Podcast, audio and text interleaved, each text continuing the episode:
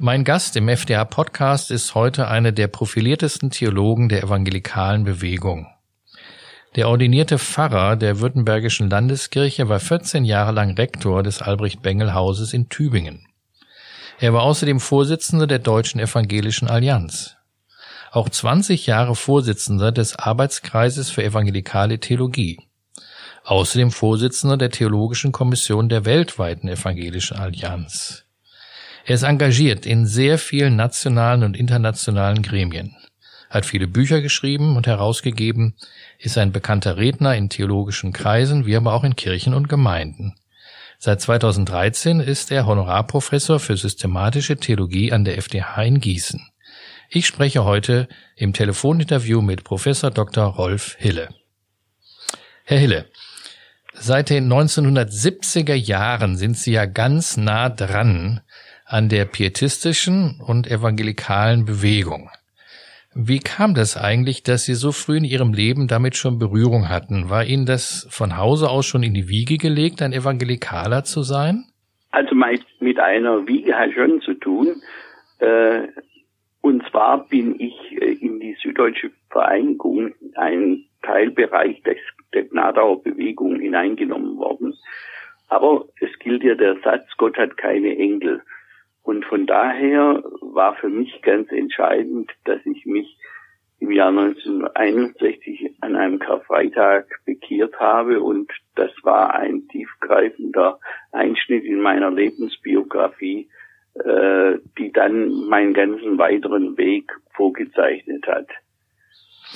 Sie haben gerade von einer Bekehrung gesprochen. Ist es typisch für einen Evangelikalen? Äh, elementar, typisch und wichtig äh, dass eben man nicht sozusagen automatisch mit Kirchenmitgliedschaft oder kulturellen Umfeldern äh, zum Christen wird, sondern äh, dass da äh, eine ganz persönliche Begegnung mit Jesus stattfindet, wobei das dann im Einzelfalle biografisch sehr unterschiedlich aussehen kann. Äh, bei mir war es mhm. trotz aller langen inneren Vorbereitung mit 14 Jahren dann äh, doch ein äh, einmaliger tiefer Einschnitt.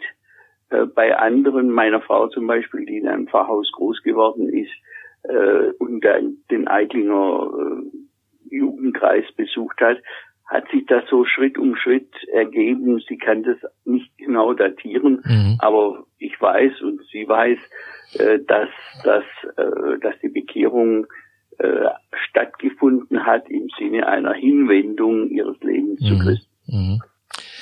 Gibt es denn außer dieser persönlichen Bekehrungserfahrung auch noch andere wichtige Grundlinien, die die evangelikale Bewegung weltweit auszeichnet? Da ist einmal die Bindung an die Heilige Schrift. Die Evangelikalen sind Teil einer Bibelbewegung. Dann äh, geht es auch um das geistliche Leben, das Gebet, die stille Zeit, äh, weiterhin die Mission, das heißt, dass die, die Christen sind, sich auch als Christen zu erkennen geben und andere für Jesus gewinnen wollen.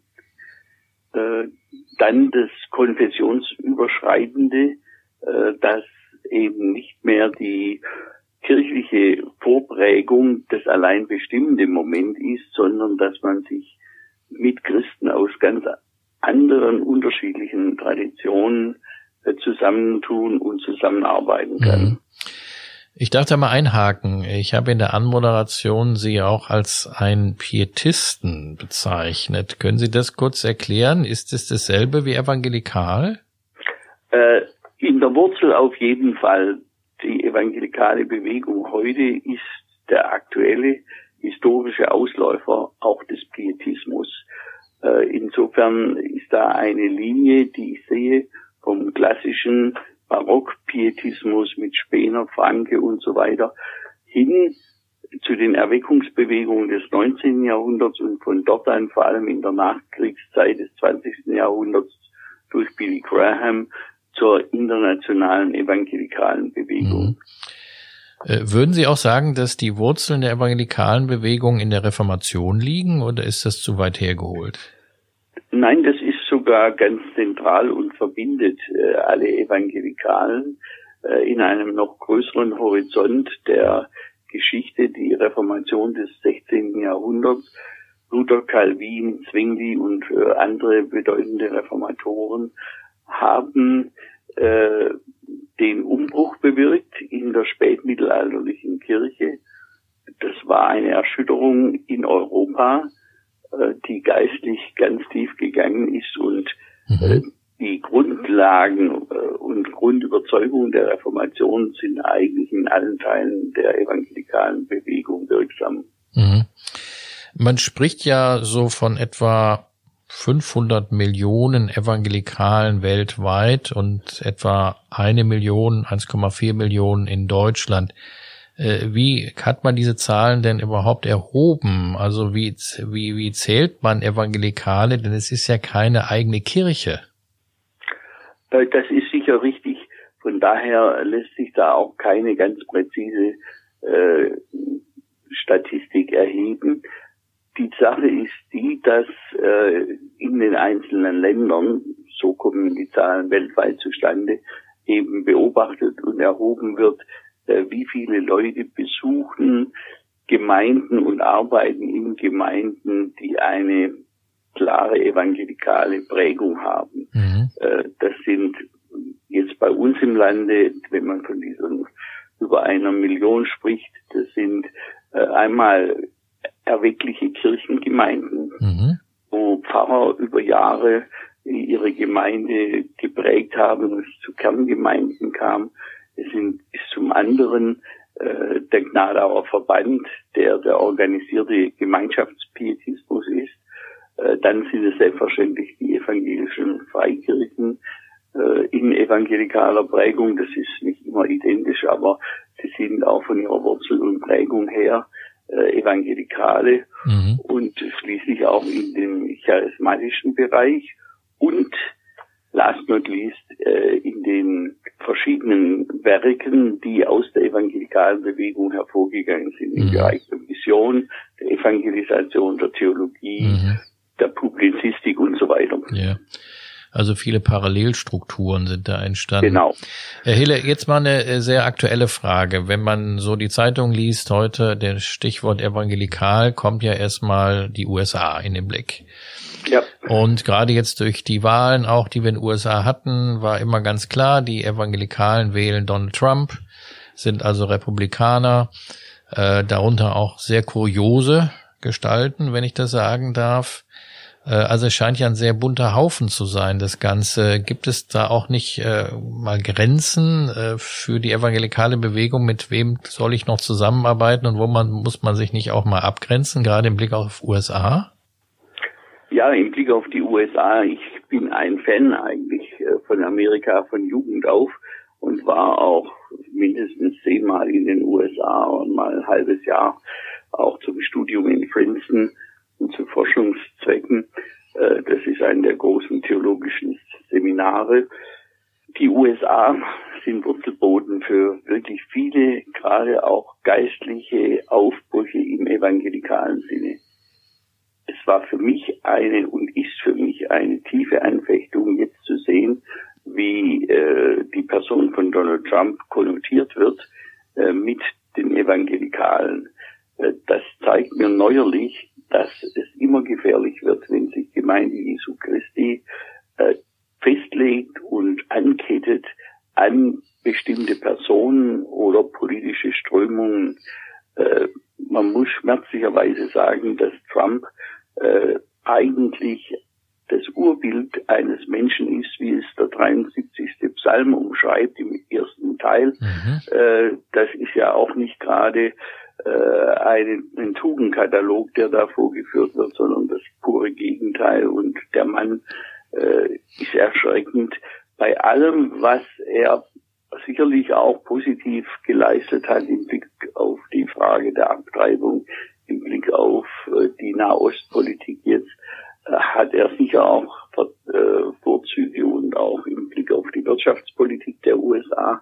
Aber äh, dieses Szenario, das wir jetzt gerade haben mit äh, der Verweigerung der Anerkennung eines Siegs von Joe Biden, mhm. äh, das ist so erbärmlich und so jämmerlich, dass das wirklich der traurige Schlusspunkt äh, vieler Fehltritte in den letzten vier Jahren war. Mhm. Und ich kann nur hoffen, dass sich die Amerikaner, die amerikanischen Christen davon lösen.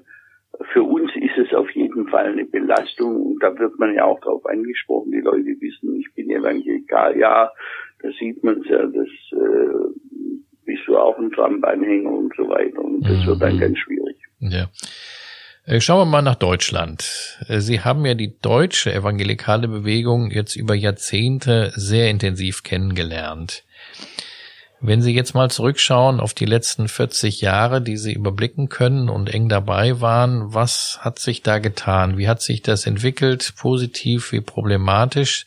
Sie haben ja gerade so in den 70er Jahren noch so einen Aufbruch erlebt in der evangelikalen Bewegung und in den letzten wenigen Jahren doch eher eine Stagnation. Oder wie würden Sie das so einschätzen im Rückblick? Also das mit dem Aufbruch in den 70er Jahren ist auf jeden Fall richtig. Fritz Laubach, späterer Allianzvorsitzender, hat ja auch dieses Buch geschrieben, Aufbruch der Evangelikalen. Ähm, einen wesentlichen Punkt würde ich wirklich in der theologischen Arbeit und Ausbildung sehen. Und da wird nochmal deutlich, unter allen Aufgabenbereichen der Gemeinde Jesu Christi ist die theologische Ausbildung von zentraler Bedeutung. Das sind äh, die theologischen Hochschulen, die entstanden sind in Basel, in Gießen und Bad Liebenzell jetzt zu unterschiedlichen Zeiten, aber äh, oder auch in Marburg. Äh, da, da sind Aufbrüche. Zum anderen äh, sind auch die Studienhäuser nach wie vor, die sich im Laufe der Zeit vermehrt haben, die Theologiestudenten an den Universitätsfakultäten Unterstützung bieten und dann der auch schon von Ihnen erwähnte Arbeitsgeist äh, für evangelikale Theologie, der AFED, der durch Publikationen und Tagungen und Stellungnahmen äh, auch die evangelikale Szene in Deutschland wesentlich mhm. äh, geprägt hat. Dann auch die, wenn wir also über die Entwicklungen reden, äh, sicherlich hat sich gegenüber den 70er Jahren das Bewusstsein, dass es eine evangelikale Bewegung überhaupt gibt und wie die ist und was die will, äh, ist zumindest in breiten Kreisen der Volkskirchen und natürlich der Freikirchen äh, stärker bekannt geworden und wird wahrgenommen. Was ich als Problem sehe, ist äh, eine zunehmende Individualisierung. Auf der einen Seite also, dass man sehr stark äh, die eigenen Interessen verfolgt und zum anderen äh, eine Polarisierung und Pluralisierung, dass äh, immer mehr unterschiedliche, auch im Grunde nicht mehr evangelikale Einflüsse mhm. äh, sich breit machen. Und das ist natürlich eine Zerreißprobe für die Bewegung. Mhm, ja. Ja, es gibt ja mittlerweile auch Leute, hörte ich, die sich Postevangelikale nennen, also aus der evangelikalen Bewegung kommen, aber sich äh, in irgendeiner Form verabschiedet haben oder die Bewegung verändern wollen in eine bestimmte Richtung. Kennen Sie das auch? Äh, das kenne ich natürlich nur zu gut. Wir haben hier ja in den letzten Jahren schwierige Erfahrungen gemacht mit, mit einem Allianzvorsitzenden, Vorsitzenden des Gnadauer Verbandes, der äh, die evangelikale Bewegung ganz stark an die EKD mit ihrem kirchenpolitischen Konzept äh, anbinden wollte, äh, was äh, dann auch zu äh, heftigen internen Konflikten geführt hat. Und auf der anderen Seite auch äh, etwa mit äh, Angeboten wie Worthaus, Liberalisierungen, die weit wegführen von einer soliden biblischen Theologie. Mhm. Und da äh, sind wir, glaube ich, an einem ganz wesentlichen Punkt, den jede christliche Kirche und auch jede Bewegung betrifft.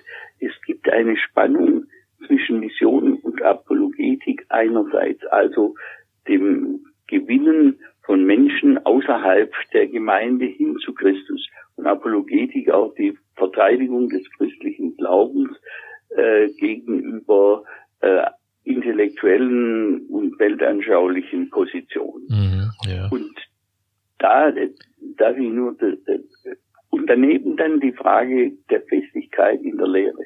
Es gibt zwei Texte im Neuen Testament, die sind mir hier in dem Zusammenhang besonders wichtig.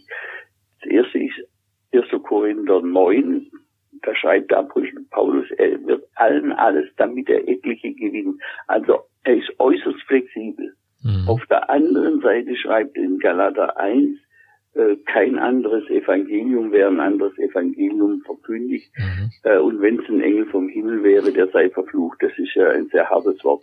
Und das ist die Spannung, diese Flexibilität mhm. der Mission, ein Zugehen auf andere zu haben und doch gleichzeitig fest gegründet ja. zu bleiben in Christus. Also so eine Flexibilität in der Methodik und in der Art und Weise, wie ich das Evangelium dem Menschen nahebringe, aber im Kern der Botschaft unveränderbar für alle Zeiten. Richtig. Ja. Die Theologen mhm. hatten dafür einen ganz einfachen Begriff. Non novum set nove. Nicht mhm. etwas Neues inhaltlich bringen, aber auf eine neue Weise set mhm. nove. Das mhm. ist äh, glaube ich, eine ganz gute Zusammenfassung. Mhm, ja. Äh, schauen wir ein bisschen nach vorne. Äh, Sie haben gerade so die augenblickliche Situation dargestellt der evangelikalen Bewegung, auch besonders in Deutschland. Was würden Sie denn sagen, muss die Bewegung jetzt tun? Also diese innere Zerrissenheit oder Sie nannten das Polarisierung zu überwinden. Äh, was wären da Ihre Rezepte? Was tut Not? Wir nochmal versuchen, im Gespräch aufeinander zuzugehen und äh, da das, die Bedeutung und äh, die Verpflichtung durch das Wort Gottes hochzuhalten. Äh, das müsste auch im Blick auf theologische Seminare, in denen sich vielleicht schon anbahnt, dass hier äh, tiefgreifende Veränderungen stattfinden, da müsste man mit Dozenten, mit den Leitungen der verschiedenen äh, Ausbildungseinrichtungen sprechen, äh, ob äh, es Möglichkeiten gibt zu einer Kurskorrektur. Mhm. Das müsste natürlich schon aus Überzeugung erfolgen und das wäre wichtig, wenn man den Leuten klar machen kann, dass die moderne Theologie, die ja den Anspruch hat, eigentlich äh, durch ihre Weltoffenheit Leute für Christus zu gewinnen, aber in der Praxis eben doch gescheitert ist und dass dadurch äh, die Gemeinden und Kirchen nicht zugenommen haben, zahlenmäßig und an Einfluss, sondern äh, abgenommen haben. Äh, wenn man sich das vor Augen hält, dann kann eigentlich ein Konzept des Modernismus nicht mehr überzeugen. Mhm. Und das müsste man, das müsste man deutlich machen und natürlich auch eine Reihe von positiven äh, Impulsen, so wie wir das in den 70er Jahren mit äh, der Mission mhm. oder Publizistik hatten, so müsste das dann äh, auch heute äh, innovative äh, Felder geben. Progress ist ein Element äh, im Sinne der kulturellen Evangelisation, hat Willow Creek sicher äh, einige Impulse gegeben.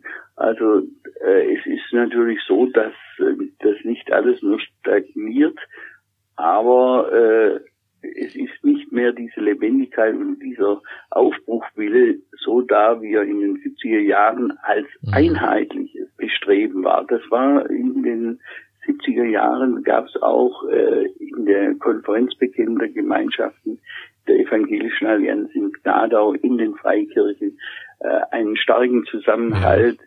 Im Sinne des Aufbruchs. Mhm, okay. Herr Hele, wir müssen äh, Schluss machen, aber eine Frage habe ich doch noch. Äh, Sie sind jetzt Jahrzehnte in führenden Positionen, auch in Kirchen, Gemeinden, Gremien, christlichen Werken dabei. Aber Sie haben ja auch einen persönlichen Glauben, den Sie leben, auch intensiv leben. Dafür sind wir bekannt, sind Sie bekannt. Was äh, ist für Sie so die wichtigste Erfahrung äh, in Ihrem Glaubensleben über die Jahrzehnte zurückgeblickt? Äh, was hat Sie da geprägt? Äh, was möchten Sie unseren Hörern gerne noch weitergeben? Also eines ist ganz herausragend und das ist, dass das Wort Gottes stark und lebendig ist und der Heilige Geist durch das Wort Gottes immer neu den Glauben schafft und auch äh, das Leben prägt. Und da gehört zu meinen wichtigsten Erfahrungen im Dienst diese Anbindung an äh, das Wort Gottes, etwa in der Vorbereitung der Predigt. Äh, da habe ich immer wieder äh, selber für mich, indem das Wort der Predigt durch mein eigenes Herz ging, äh, die entscheidenden Anstöße gewonnen. Mhm. Das ist ein wichtiger Aspekt, der, ich würde sagen, für mich ein ganz dominierender, aber es gibt natürlich noch viele andere. Mhm, vielen Dank. Hele, das war sehr interessant, äh, auch so mal im Rückblick äh, einige Entwicklungen zu sehen, auch das, was uns heute bewegt in evangelikalen Kreisen. Ich wünsche Ihnen von Herzen Gottes Segen, viel Gesundheit auch in dieser Zeit, viel Kraft für alle Dienste, die Sie ja noch tun, sehr aktiv unterwegs, auch für Jesus. Danke für dieses Gespräch. Äh, Sie hörten äh, Professor Dr. Rolf Hille. Sie hörten FDA Podcast. Mein Name ist Stefan Holthaus. Auf Wiedersehen. Auf Wiedersehen. Vielen Dank, dass ich dabei sein konnte.